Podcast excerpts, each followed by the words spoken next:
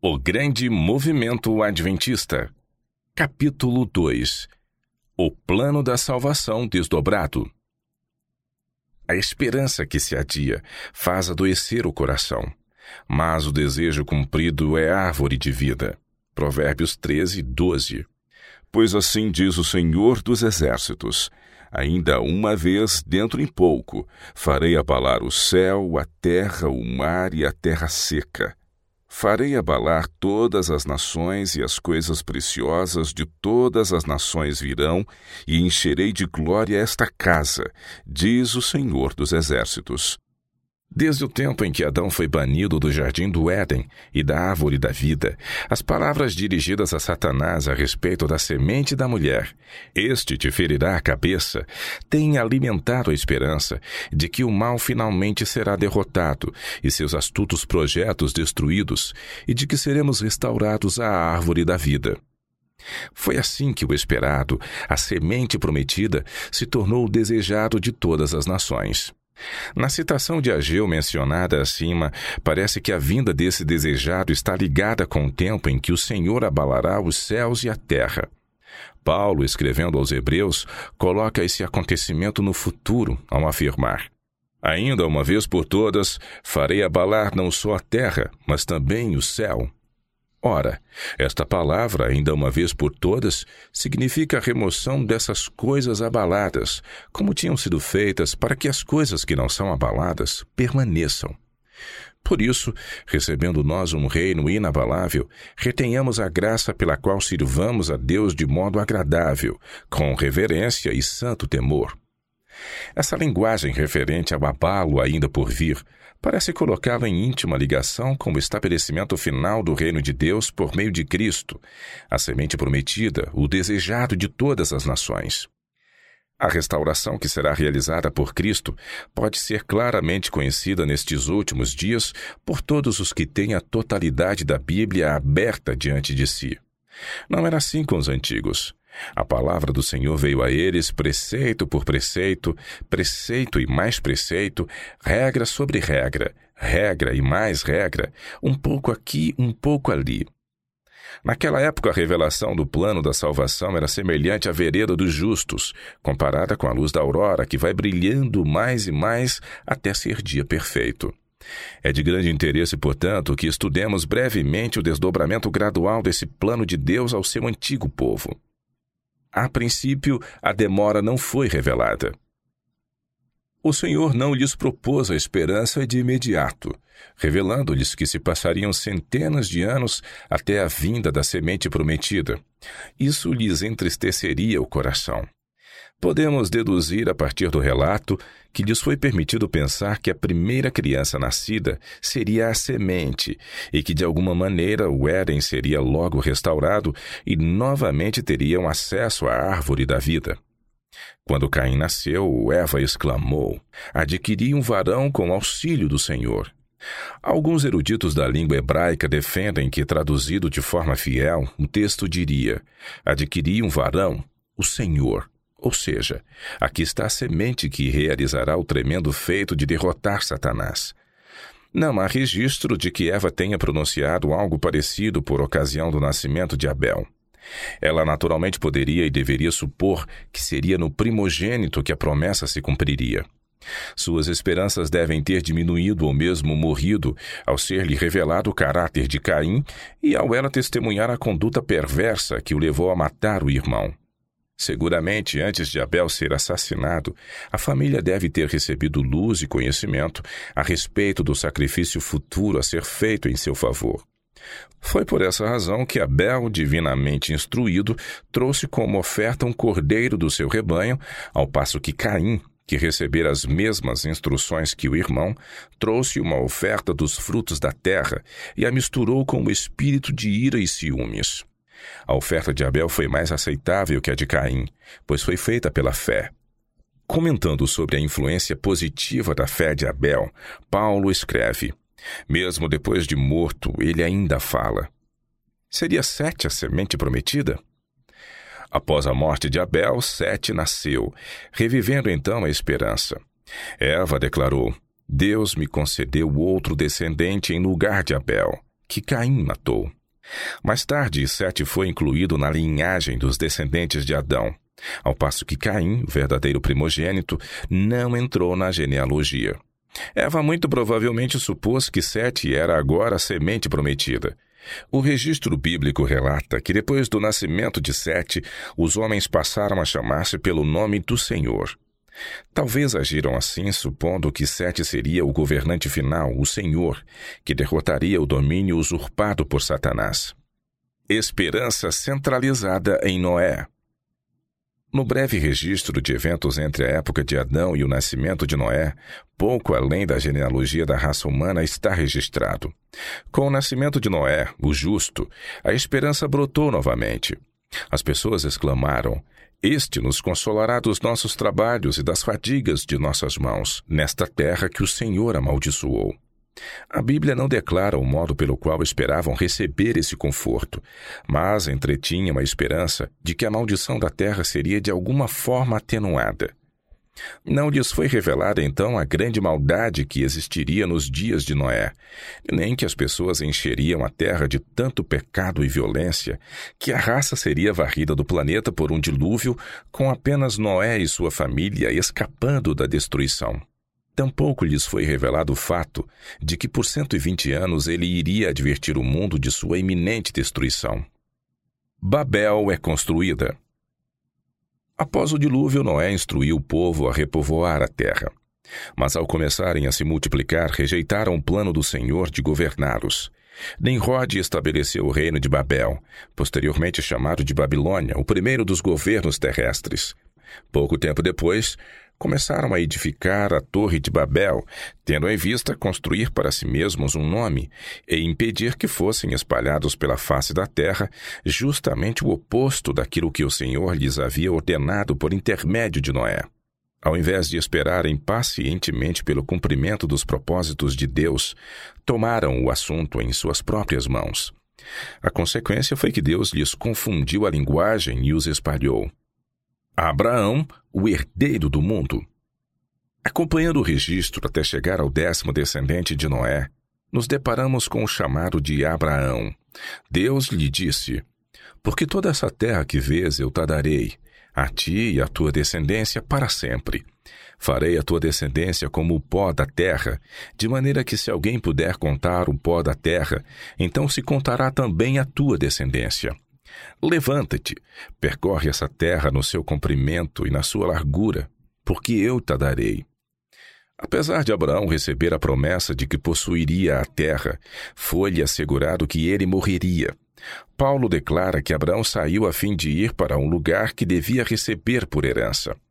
O cumprimento da promessa da semente foi sem dúvida esclarecido a Abraão em visão proveniente de Deus, pois ele aguardava a cidade que tem fundamentos, da qual Deus é o arquiteto e edificador.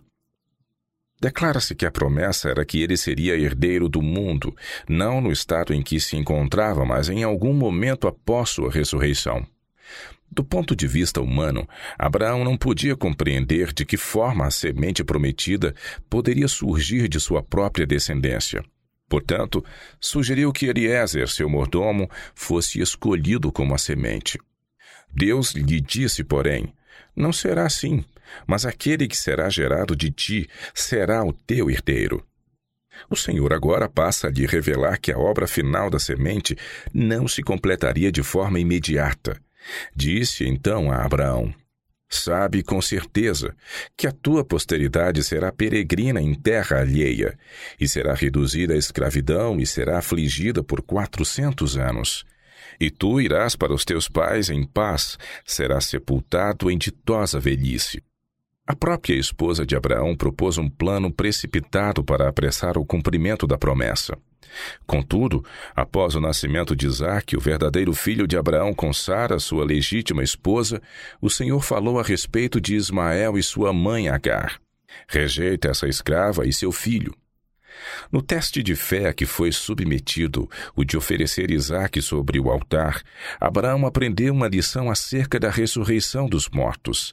Dele se diz: Considerou que Deus era poderoso até para ressuscitá-lo dentre os mortos, de onde também, figuradamente, o recobrou. A verdadeira semente. Certa vez Abraão foi instruído de que a semente verdadeira, por meio da qual todas as nações seriam abençoadas, embora fosse seu descendente segundo a carne, seria em realidade o Cristo de Deus, pois o Senhor não lhe disse, descendentes como se falando de muitos, porém como de um só. E ao teu descendente que é Cristo. Gálatas 3:16. A esse respeito, o apóstolo Paulo declarou: Ora, tendo a Escritura previsto que Deus justificaria pela fé os gentios, pré-anunciou o Evangelho a Abraão. Em ti serão abençoados todos os povos. Gálatas 3, 8. A promessa a Abraão foi renovada a Isaac e a sua descendência. Gênesis 28, 13. E posteriormente a Jacó. Como Jacó teve doze filhos, a pergunta naturalmente poderia ser feita: por qual deles seria traçada a linhagem da semente verdadeira? No testemunho inspirado proferido por Jacó a respeito de seus filhos, encontramos a resposta. O cetro não se arredará de Judá, nem o bastão de entre seus pés, até que venha Siló, e a ele obedecerão os povos. Gênesis 49, 10. Em cumprimento dessa profecia, é importante ressaltar que os israelitas tiveram a permissão de possuir seu sinédrio, mesmo quando subjugados por outras nações. Assim, Judá, a tribo dos judeus, tinha voz em seu governo até Siló, Cristo, chegar de fato. O tempo havia sido encoberto. Os patriarcas possuíam algum conhecimento sobre a restauração e vinda da semente prometida. Não lhes foi revelado, contudo, precisamente quanto tempo passaria até a sua vinda. Quando a posteridade de Jacó começou a se multiplicar no Egito e o faraó assírio, que não conhecia José, passou a oprimi-los, suas mentes naturalmente se voltaram à promessa feita a Abraão, de que sofreriam aflições e permaneceriam temporariamente como estrangeiros durante 400 anos, efetivamente 430 anos, esperando que sua libertação introduziria a herança prometida. Após o nascimento de Moisés, seus pais perceberam que a criança era formosa. Provavelmente foi-lhes revelado que, pelo poder de Deus, ele de alguma forma libertaria Israel da cruel servidão. Esse conhecimento foi sem dúvida comunicado a Moisés, pois aos 40 anos de idade, este decidiu permanecer ao lado dos oprimidos israelitas e sofrer suas aflições, em vez de ser chamado filho da filha de Faraó e herdeiro do trono egípcio. Quando ele começou a pleitear a causa de seu povo, a ponto de matar um egípcio, Surpreendeu-se de que não reconhecessem sua missão, já que cuidava que seus irmãos entenderiam que Deus os queria salvar por intermédio dele. Atos 7, 25. Ao chegar o tempo determinado por Deus para que os israelitas saíssem do Egito, eles partiram, e isso no dia exato. Moisés não poderia ser considerado como o último governador, nem como a semente a quem se fizera a promessa, pois ele era da tribo de Levi. Além disso, não havia sido dito por Jacó em sua predição inspirada que Judá lhes governaria até que viesse Siló? Eu o verei, mas não agora. Quando os israelitas estavam a caminho de Canaã, Balaque, rei de Moabe, descendente de Ló, pediu que Balaão amaldiçoasse Israel. Deus, porém, transformou sua maldição em bênção. Tal bênção trouxe luz adicional, pois mostrou que o livramento final da usurpação de Satanás não ocorreria imediatamente após entrarem em Canaã. Sobre esse assunto, o relato das Escrituras informa que Balaão, em visão de Deus, declarou: Vê-lo-ei, mas não agora. Contemplá-lo-ei, mas não de perto. Uma estrela procederá de Jacó. De Israel subirá um cetro, que ferirá as têmporas de Moabe e destruirá todos os filhos de Sete. Números 24, 17. Esta numerosa semente nascida de Abraão é mencionada por Paulo no seguinte contexto. Por isso também de um, aliás, já amortecido, saiu uma posteridade tão numerosa como as estrelas do céu, e inumerável como a areia que está na praia do mar. Todos estes morreram na fé sem ter obtido as promessas, vendo-as, porém, de longe e saudando-as e confessando que eram estrangeiros e peregrinos sobre a terra. O coração do povo de Israel não precisava desfalecer diante da predição de Balaão de que a consumação de sua esperança ocorreria não agora, nem perto, pois o Senhor, não muito antes dessa profecia, havia jurado por sua própria vida que ela viria. Por meio de Moisés, ele declarou: Porém, tão certo como eu vivo, toda a terra se encherá da glória do Senhor. Nos dias do profeta Abacuque, cerca de 863 anos depois, a mesma verdade foi reafirmada.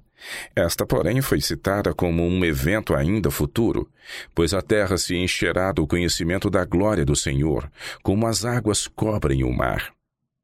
Ritual do Santuário um tipo do verdadeiro.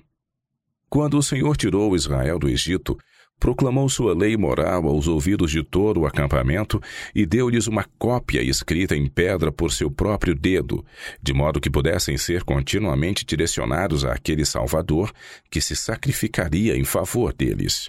Ora, a fim de serem purificados de seus pecados mediante seu precioso sangue, ordenou-lhes que construíssem um santuário no deserto. Moisés foi exortado a construí-lo exatamente conforme o padrão mostrado pelo Senhor no monte. O ritual desse santuário era uma sombra do verdadeiro ritual de Cristo no santuário celestial. Enquanto o propósito de Deus com as ofertas e sacrifícios do santuário era apresentar aos homens uma sombra dos bens futuros, o esforço de Satanás era o de levar as pessoas a se concentrar na oferta em si, o tipo, em vez de enxergarem nela Cristo e seu efetivo sacrifício, o antítipo. Assim, Satanás procurou fazer que confiassem em suas próprias obras para a salvação. Era o propósito do Senhor dirigir seu povo, os israelitas, em suas batalhas ao eles subjugarem as nações. Deus tinha seu próprio método de governo, evidenciado no seguinte texto: E destruindo as sete nações na terra de Canaã, por sorte lhes repartiu sua terra. E depois disto, quase 450 anos, lhes deu juízes até o profeta Samuel. Israel clama por um rei. Os israelitas, evidentemente, não se agradaram do modo como o Senhor os governava. Contudo, o propósito e a vontade de Deus era que fossem um povo peculiar, distinto de todos os outros povos ao redor. Se houvessem seguido estritamente as instruções divinas, as nações falariam acerca deles. Este grande povo é gente sábia e inteligente. Pois que grande nação há que tenha deuses tão chegados a si como o Senhor nosso Deus, todas as vezes que o invocamos. Em sua insatisfação, pediram que Samuel instituísse sobre eles um rei. O Senhor disse então a Samuel: o povo não te rejeitou a ti, mas a mim, para eu não reinar sobre eles. Novamente, disseram a Samuel num tom mais imperativo: Constitui-nos, pois, agora um rei sobre nós, para que nos governe como tem todas as nações. Diante disso, Samuel cuidadosamente lhes informou sobre a opressão que um rei lhes traria.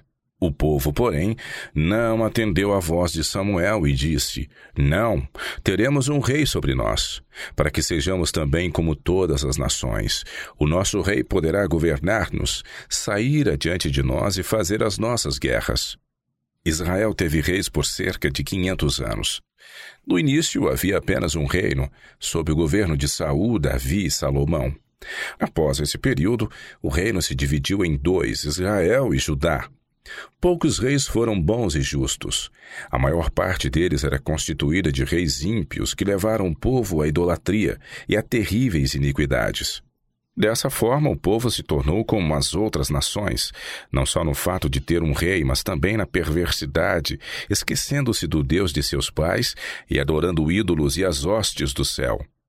A respeito dessa forma de governo, o Senhor declarou pelo profeta Oséias: A tua ruína, ó Israel, vem de ti, e só de mim o teu socorro. Onde está agora o teu rei para que te salve em todas as tuas cidades? E os teus juízes, dos quais disseste: Dá-me um rei e príncipes. Dei-te um rei na minha ira, e tu te dei no meu furor. Oséias 13, 9 a 11. A ruína do reino. O governo por meio de reis continuou até que os caldeus incendiaram Jerusalém, tomaram os utensílios do templo e levaram Judá cativo para a Babilônia, onde permaneceu por setenta anos, como havia sido predito. Ao final desse período monárquico, o Senhor, por meio do profeta Ezequiel, disse a Zedequias, o último rei: e tu, ó profano e perverso príncipe de Israel, cujo dia virá no tempo do seu castigo final, assim diz o Senhor Deus: Tira o diadema e remove a coroa. O que é já não será o mesmo. Será exaltado o humilde, o rei de Babilônia, e abatido o soberbo, este tão alto exaltado rei da tribo de Judá. Derribarei, derribarei, derribarei, já não será, até que venha aquele a quem ela pertence de direito. A ele a darei. Este legítimo governante, a verdadeira semente é Cristo. Miqueias escreveu o seguinte a respeito dele: A ti, ó torre do rebanho, monte da filha de Sião, a ti virá assim, virá o primeiro domínio, domínio sobre a terra restaurado em Cristo, o reino da filha de Jerusalém. Quando Israel perdeu o cetro, este passou às mãos do rei de Babilônia.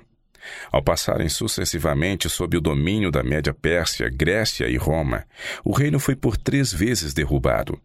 No reinado de César Augusto, imperador de Roma, Cristo nasceu, o legítimo herdeiro do trono de Davi, a verdadeira semente da mulher, de Abraão e de Davi, da forma como havia sido predito. Para que o povo soubesse que seu legítimo governador, a verdadeira semente, era mais do que um homem mortal comum, detentor de reino vitalício apenas temporário, o Senhor inspirou o salmista a escrever. Faloei por isso meu primogênito, o mais elevado entre os reis da terra. Conservai-lhe para sempre a minha graça e firme com ele a minha aliança. Farei durar para sempre a sua descendência e o seu trono como os dias do céu. A sua posteridade durará para sempre, e o seu trono como o sol perante mim. Ele será estabelecido para sempre como a lua, e fiel como a testemunha no espaço. Isaías profetiza a respeito da vinda desse soberano. Porque um menino nos nasceu, um filho se nos deu. O governo está sobre os seus ombros, e o seu nome será maravilhoso, conselheiro, Deus forte, Pai da eternidade, príncipe da paz, para que se aumente o seu governo e venha paz sem fim sobre o trono de Davi e sobre o seu reino, para o estabelecer e o firmar mediante o juízo e a justiça, desde agora e para sempre. O zelo do Senhor dos Exércitos fará isto. A transladação de Enoque e Elias. Existem registros de pessoas da antiguidade que foram transladadas para o céu sem experimentar a morte. A respeito de Enoque, o sétimo depois de Adão, a Bíblia declara: Andou Enoque com Deus e já não era, porque Deus o tomou para si. Pela fé, Enoque foi transladado para não ver a morte. Não foi achado porque Deus o trasladara. Pois, antes da sua trasladação, obteve testemunho de haver agradado a Deus. Novamente, enquanto Elias e Eliseu caminhavam juntos, indo eles andando e falando, eis que um carro de fogo com cavalos de fogo os separou um do outro. E Elias subiu ao céu num redemoinho. O que vendo Eliseu clamou: Meu pai, meu pai, carros de Israel e seus cavaleiros, e nunca mais o viu. Enoque profetizou a respeito da vinda de Cristo como o juiz de toda a terra nas seguintes palavras: Eis que veio o Senhor entre suas santas miríades, para exercer juízo contra todos e para fazer convictos todos os ímpios, acerca de todas as obras ímpias que impiamente praticaram e acerca de todas as palavras insolentes que ímpios pecadores proferiram contra ele. Jó ensinou a respeito da vinda do Senhor.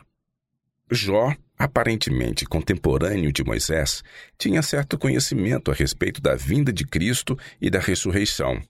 Pois declarou: Quem me dera fossem agora escritas as minhas palavras, quem me dera fossem gravadas em livro, que com pena de ferro e com chumbo para sempre fossem esculpidas na rocha, porque eu sei que o meu redentor vive e por fim se levantará sobre a terra.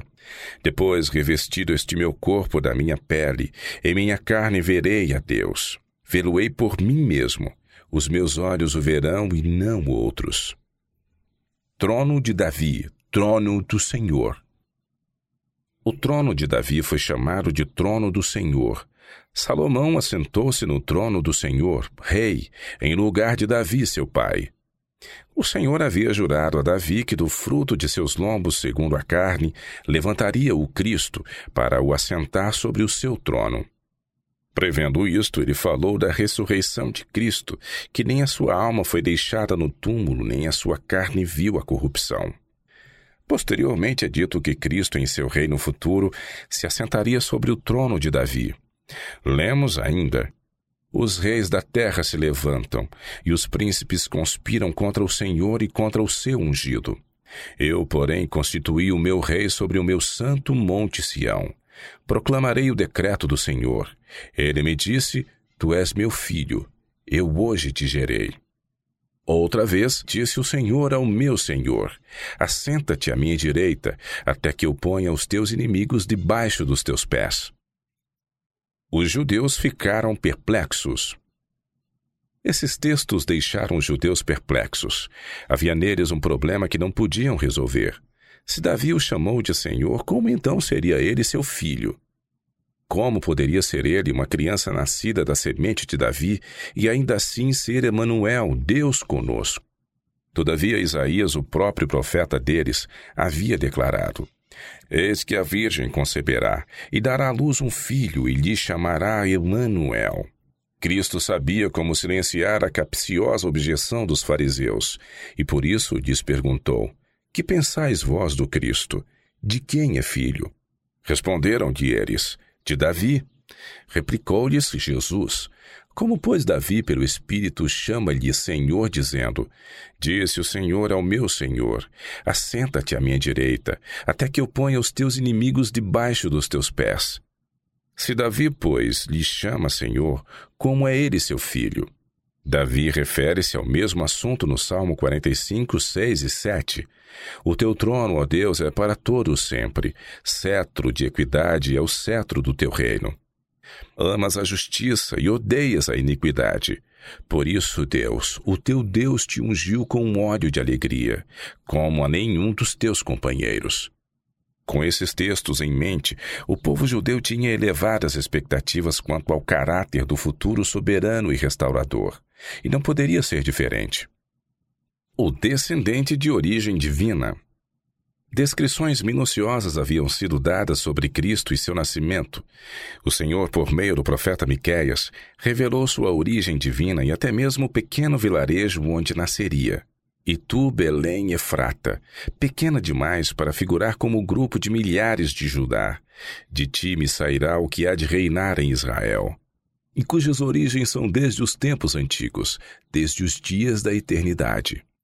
A presença de Deus é manifesta no Shekinah e na nuvem.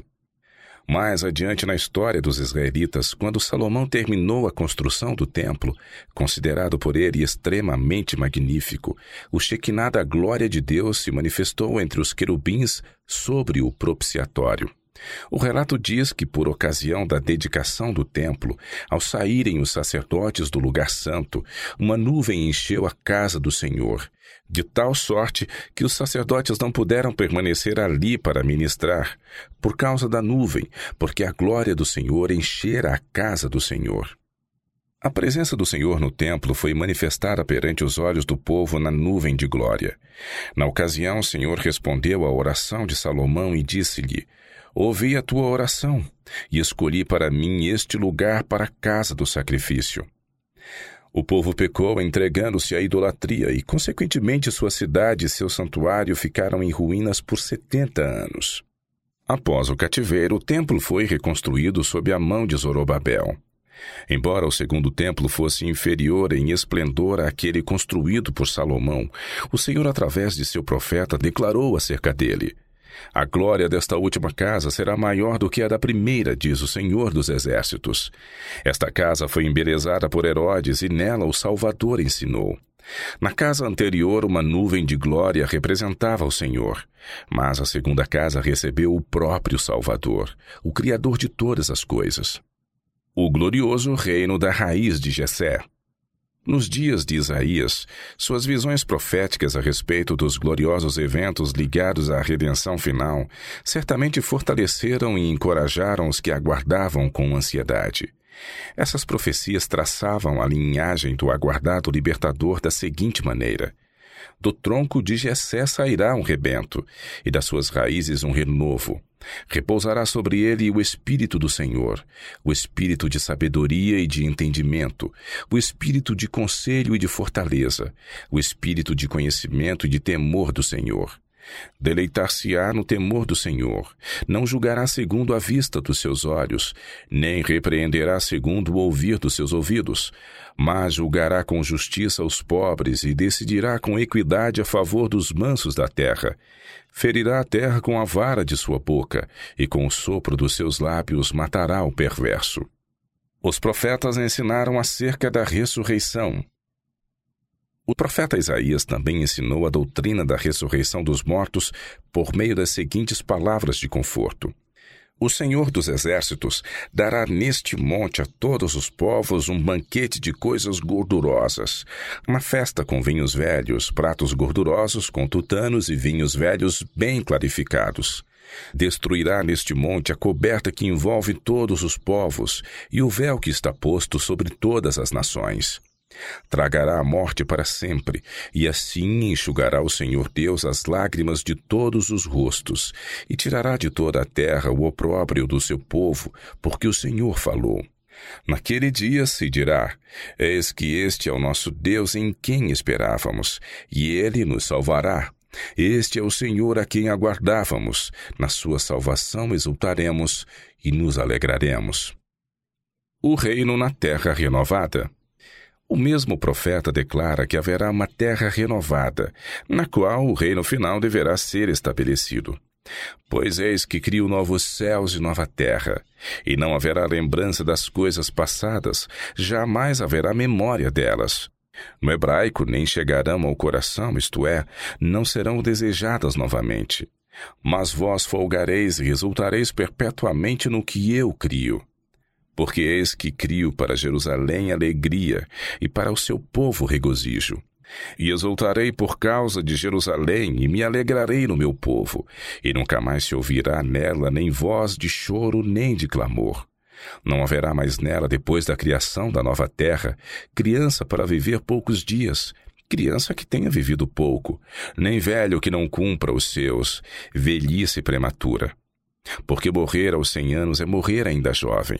Nos dias em que os homens atingiam novecentos anos, crianças poderiam ter cem anos. E quem pecar só aos cem anos, em anos posteriores em que a vida total era de cem anos, será amaldiçoado. Os que morrem quando a nova terra é estabelecida são aqueles que morrem na perdição dos homens ímpios. Eles edificarão casas e nelas habitarão, plantarão vinhas e comerão o seu fruto. Não edificarão para que outros habitem, não plantarão para que outros comam. Porque a longevidade do meu povo será como a da árvore, e os meus eleitos desfrutarão de todas as obras das suas próprias mãos. Ezequiel observa o panorama do tempo até a futura ressurreição dos mortos. O Senhor diz por meio dele: Eis que abrirei a vossa sepultura, e vos farei sair dela, ó povo meu, e vos trarei a terra de Israel. Ele carregou as nossas enfermidades. A provação, os sofrimentos e a morte do Salvador em favor dos homens foram revelados mais claramente a Isaías, o profeta do Evangelho. Diz o profeta: Quem creu em nossa pregação? E a quem foi revelado o braço do Senhor? Porque foi subindo como renovo perante ele, e como raiz de uma terra seca. Não tinha aparência nem formosura. Olhámo-lo, mas nenhuma beleza havia que nos agradasse. Era desprezado e o mais rejeitado entre os homens, homem de dores e que sabe o que é padecer. E como um de quem os homens escondem o rosto, era desprezado, e dele não fizemos caso. Certamente ele tomou sobre si as nossas enfermidades, e as nossas dores levou sobre si. E nós o reputávamos por aflito, ferido de Deus e oprimido. Mas ele foi traspassado pelas nossas transgressões e moído pelas nossas iniquidades. O castigo que nos traz a paz estava sobre ele, e pelas suas pisaduras fomos sarados. Tanto o povo como o profeta devem ter se perguntado: será que esses eventos tão maravilhosos irão acontecer em nossos dias? A resposta teria sido: não acontecerão agora. Ainda não é chegado o tempo para a vinda do grande libertador. Mas o profeta declara: os teus olhos verão o rei na sua formosura, verão a terra que se estende até longe. As profecias de Daniel revelam o futuro. Foi, contudo, por meio do profeta Daniel que o Senhor começou a revelar a seu povo a sequência dos reinos que se levantariam e dominariam até o estabelecimento do seu reino eterno. Revelou também um período especial de tempo, um evento ainda por ocorrer, isto é, um aparecimento efetivo do Messias e sua morte.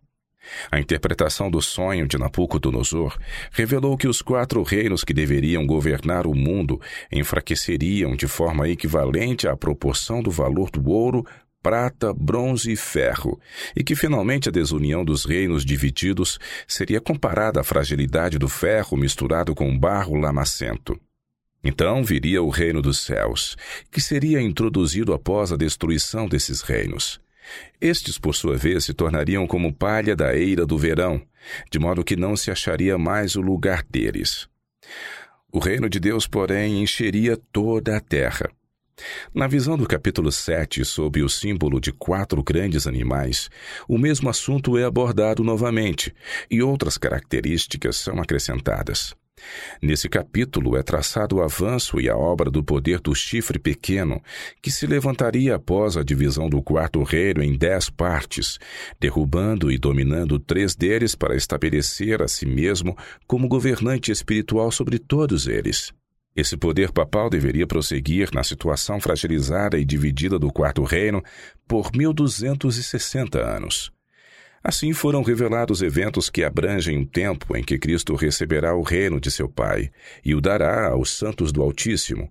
Um reino que deverá finalmente governar toda a terra e permanecer para sempre. Os dois mil e trezentos dias. No capítulo 8 de Daniel, na visão sobre o cordeiro, o bode e o chifre pequeno que se tornou muito forte, o profeta é novamente levado ao fim dos tempos. Nos versos 13 e 14, sua atenção é direcionada a um período de tempo de 2.300 dias que se estendem até o juízo. Seria um longo período de tempo e foi assim que o profeta entendeu, pois o anjo lhe informou que a visão era ainda para muitos dias. Como na ocasião a data de seu início não havia sido revelada, Daniel encerra o capítulo dizendo: Espantei-me acerca da visão, e não havia quem a entendesse as setenta semanas até o Messias. O capítulo 9 relata que um anjo veio até Daniel em resposta à sua petição para lhe dar capacidade e entendimento. O anjo lhe informou sobre um período de setenta semanas, cada dia da semana representando um ano.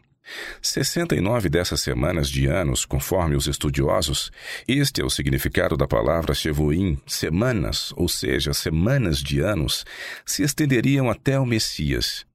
O ponto de início desse período, a ordem para restaurar e para edificar Jerusalém, ainda não havia sido declarado. Surge então a pergunta: como poderia Daniel saber quando terminariam as 69 semanas? No capítulo 12, a questão do tempo é novamente considerada. Quando Daniel pergunta qual será o fim destas coisas, é-lhe dito que siga seu caminho, pois as palavras estariam fechadas e seladas até o tempo do fim, momento em que os sábios entenderão. Sem dúvida alguma, esta questão do tempo é uma das coisas a que Pedro se refere quando diz: foi a respeito desta salvação que os profetas indagaram e inquiriram, os quais profetizaram acerca da graça a vós outros destinada, investigando atentamente qual a ocasião ou quais as circunstâncias oportunas indicadas pelo Espírito de Cristo que neles habitava, ao dar de antemão testemunho sobre os sofrimentos referentes a Cristo e sobre as glórias que os seguiriam. O destino dos ímpios. Malaquias, o último dos profetas do Antigo Testamento, deixa uma impressionante descrição da destruição final dos ímpios. Pois eis que vem o dia e arde como fornalha. Todos os soberbos e todos os que cometem perversidade serão como restolho. O dia que vem os abrasará, diz o Senhor dos Exércitos, de sorte que não lhes deixará nem raiz nem ramo. Mas para vós outros que temeis o meu nome, nascerá o sol da justiça, trazendo salvação nas suas asas. Saireis e saltareis como bezerros soltos da estrebaria. Pisareis os perversos, porque se farão cinzas debaixo das plantas de vossos pés, naquele dia que preparei, diz o Senhor dos Exércitos. Visto que os israelitas possuíam o registro de todos esses acontecimentos preditos no Antigo Testamento, que lhes revelava tantas características do plano da salvação, quão grande deve ter sido o interesse dos aplicados estudiosos das Escrituras ao perceberem que o momento da chegada da semente prometida se aproximava. Ao passo que as multidões e mesmo os que liam as Escrituras nas sinagogas todos os sábados deixaram de compreendê-las, os devotos e estudiosos que fielmente examinavam as Escrituras sob a direção do Espírito oravam intensamente à semelhança do apóstolo João em sua despedida: Vem, Senhor Jesus, e vem depressa.